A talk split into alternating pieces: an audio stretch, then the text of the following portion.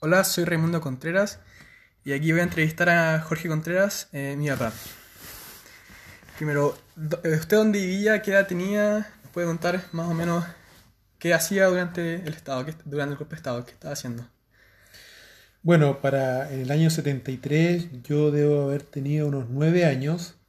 Vivía eh, de Talca a la cordillera como a 120 kilómetros, muy aislado de la, de la ciudad y del quehacer diario.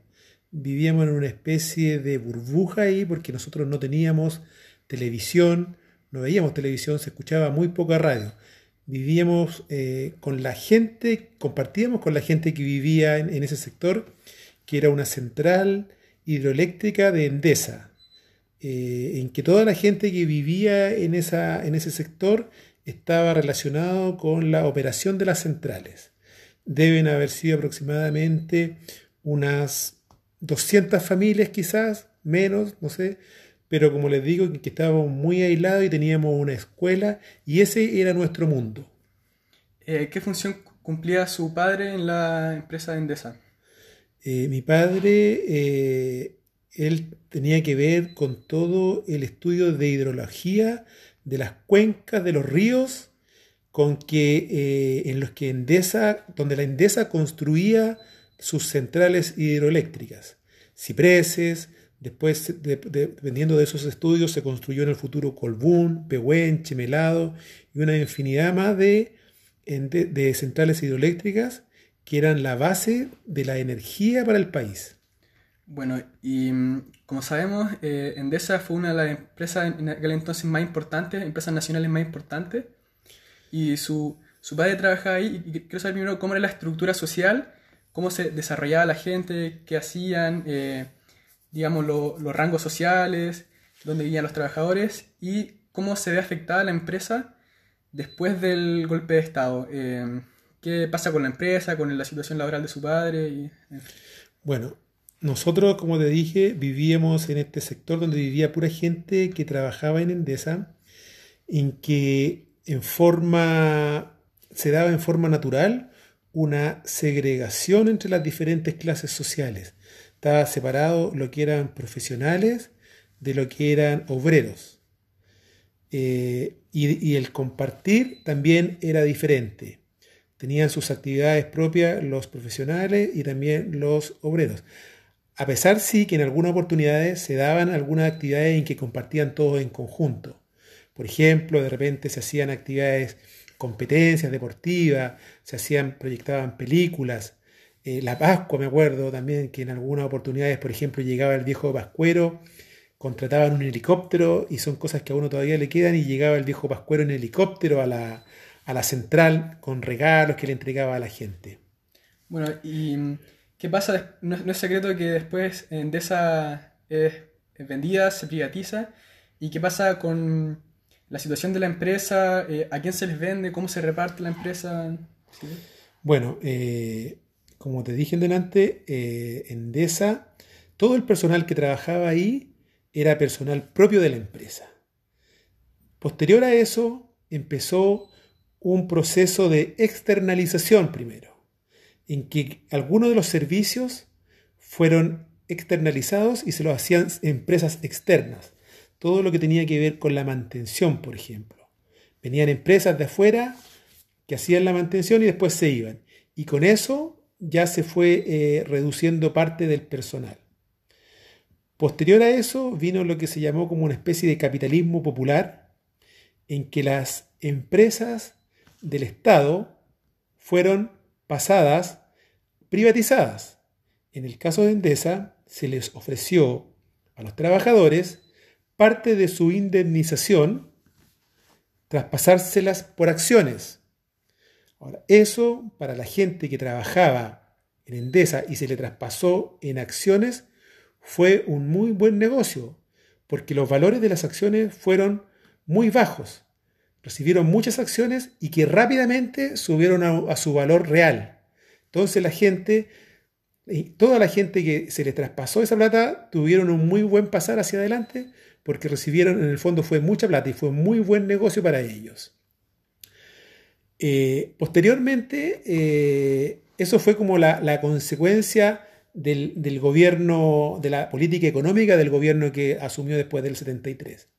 Ahora, también es cierto que parte de la, de la modernización que vino, o sea, la modernización que se produjo, fueron que algunas cosas se fueron automatizando y que lo que en algún momento fue una población, no sé, de 300, 500 personas, pasó a la actualidad, es operada por dos personas. Si bien se redujeron algunas funciones, se dejaron de hacer otras cosas, pero también algunas cosas se automatizaron. Y actualmente, como te digo, es una, una parece, una, parece una ciudad eh, fantasma, en que está todas las casas que habían, está en la, casa de huéspedes, donde, donde llega la gente, llegaba la gente a alojar, que iba de visita, que iba a hacer algunas actividades relacionadas. Eh, todo eso está, había una escuela incluso que se quemó, habían piscinas, era una cosa muy bonita, pero que actualmente, como te digo, es una ciudad fantasma. O sea, de ser una, una, de las principales eh, fuentes de trabajo, actualmente ahí hay muy poca gente. Parte de, la, de que fue una privatización y que he sabido que las empresas privadas son un poco más eficientes o operan de diferente forma, en que produjo una disminución de gente y parte también porque producto de la tecnología que se fue incorporando. Bueno, y como usted nos cuenta, em, vivía en, en, una burbuja muy alejado de la ciudad, eh, a lo mejor los medios de comunicación no llegaban directamente. ¿Cómo se enteró usted? ¿Dónde estaba? ¿O qué estaba haciendo cuando se ejecutó el golpe de Estado? Eh, ¿Y cómo fue? ¿Qué estaba haciendo en ese momento? Si se informó instantáneamente o quizás se demoró algún par de horas o días en informarse. Yo la verdad que no, tengo muchos recuerdos, o sea, yo lo que cosas me acuerdo sí, que previo al golpe, por ejemplo, en las vacaciones, a veces nosotros veníamos a la ciudad de origen de mi padre, que era Valparaíso, y ahí yo veía el tema de las colas y ese tipo de cosas. Pero cuando nosotros vivíamos en Ciprese, de eso no, no, no notábamos, porque ya sea la misma empresa se, preocupaba de, entregar las cosas para la alimentación, para que la gente no tuviera problemas. Ahora a mí, una de las cosas que sí yo me acuerdo del, golpe militar eh, fue que, como, por ser una central eléctrica, era una, empresa estratégica. Y, se, y se produjo un intento de ir a hacer una explosión de la central se armó, parece que se armó un grupo, un grupo terrorista o no sé cómo llamarlo, en Talca, y empezaron a viajar hacia la cordillera donde estaba ubicada la, central. Y eh, en el punto medio había un control de carabinero, que se llamaba, el, sector se llamaba Paso Nevado. Este control de carabinero eh, controló a, esta, a este comando que iba y se produjo un tiroteo, murieron los carabineros y esta gente siguió avanzando con su destino que era hacia la central. Y, pero alguien quedó vivo, no sé, de alguna forma, se le dio un aviso a la gente de la central que iba a este grupo con esta intención. Y, los carabineros, porque a la entrada de la central también había una tenencia, esta gente se, se preparó para recibirlos y afortunadamente cuando llegaron se produjo un enfrentamiento y esta gente, deben haber sido cuatro o cinco personas, eh, fallecieron. Nosotros estábamos, nosotros yo debo haber vivido a, 500 metros de la eh, comisaría que estaba a la entrada y escuchábamos la, balacera que se produjo y, lo único que me acuerdo que atinaron en la casa era ingresar, hacernos ingresar a la casa.